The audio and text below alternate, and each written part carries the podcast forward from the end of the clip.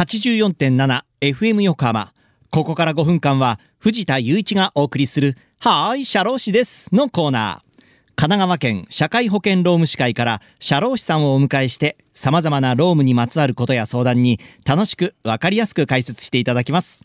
12月の社労士さんは神奈川県社会保険労務士会平塚支部副支部長の伊藤和彦さんです。伊藤さんどうぞよろしくお願いします。どうぞよろしくお願いいたします。さあそれではまず伊藤さんが所属される平塚支部について教えていただけますか？はい、えー平塚支部は平塚市、秦野市、伊勢原市、中郡大磯町、二宮町の3市2町で構成されております。はい湘南の海から丹沢の山まで海あり山ありの大変自然に恵まれたところです。はい FM 横浜さんの送信所も大山にあって、えー放送が大変よく聞こえる地域でございます。そうですよねはい、はい。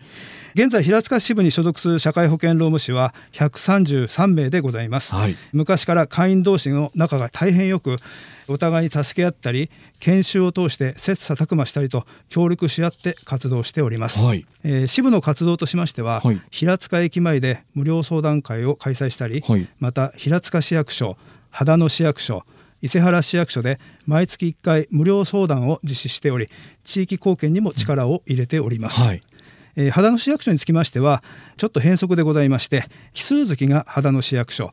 偶数月が小田急線の東海大学前駅の連絡所で相談を行っております、はい。えー詳細につきましては神奈川県社会保険労務士会平塚支部のホームページに記載されておりますので、えーご利用の際にはどうぞご確認ください。はい。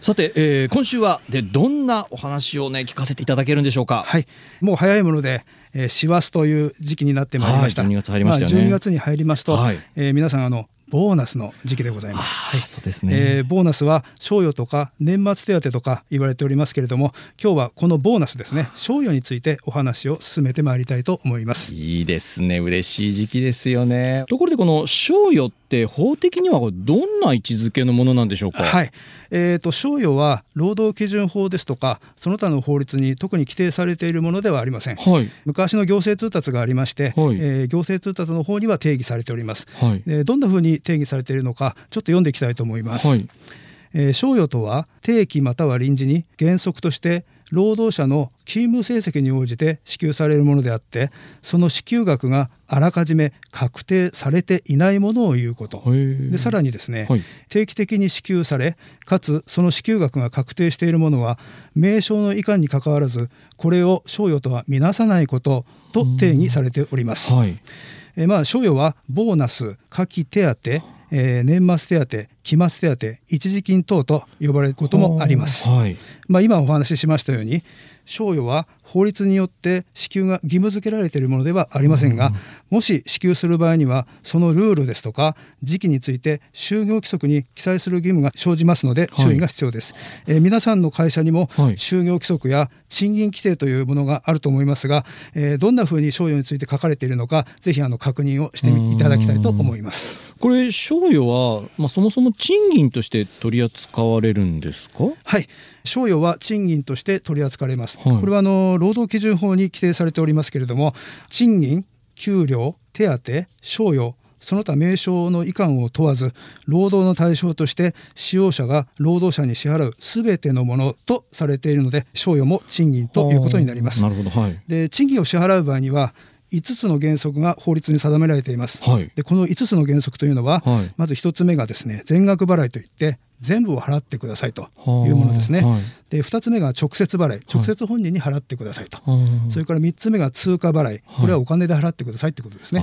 あと一定期日払い。はい。これはあのー日にちを決めて払ってくださいと、うんうん。まあ、25日払いとかね。そんな感じですね。であと月1回以上払いということで5つの原則があります。うん。月に1回以上払ってくださいねってことですね。一定期日払いとはい。月1回以上払いについては、はい。あの賞与の場合はこの原則から除外されておりますので、はい。全額払い直接払い通貨払い、はい。この3つについては守らなければならないとうんうんいうことになります。はいそれからですね、はい。えー労働契約を締結する場合には一定の事項について労働条件を明示しなければなりません。はい。で賃金についても明示しなければならない事項になるんですけれども、はい。この賃金からは賞与は除外されておりますので、はい。えー明示しなくても良いということになります。ただし、はい。えー労働条件のトラブルこれが後々に発生する恐れがありますので、はい。これを予防する観点から、はい。賞与に関してもできるだけ明示した方が望ましいと言えるでしょう。確かにお金のこととかははっきりさせとかないとはい。揉めますもんね。あと言った言わないの世界になっちゃってきますのでね。い。なるほどわかりました、えーリスナーの皆さんいかがだったでしょうか？はい、社労士です。では、皆さんからのメールもお待ちしています。また、この番組のポッドキャストもアップされています。FM 横浜のポッドキャストのページや、神奈川県社会保険労務士会のホームページから飛べますので、ぜひチェックしてみてください。さて、そろそろお別れの時間です。ここまでのお相手は藤田雄一と、伊藤和彦でした。この後は再び浅見ルナさんのサンデーグッドバイブスでお楽しみください。それでは、はい、社労士です。また来週の日曜日午後2時30分にお会いしましょう。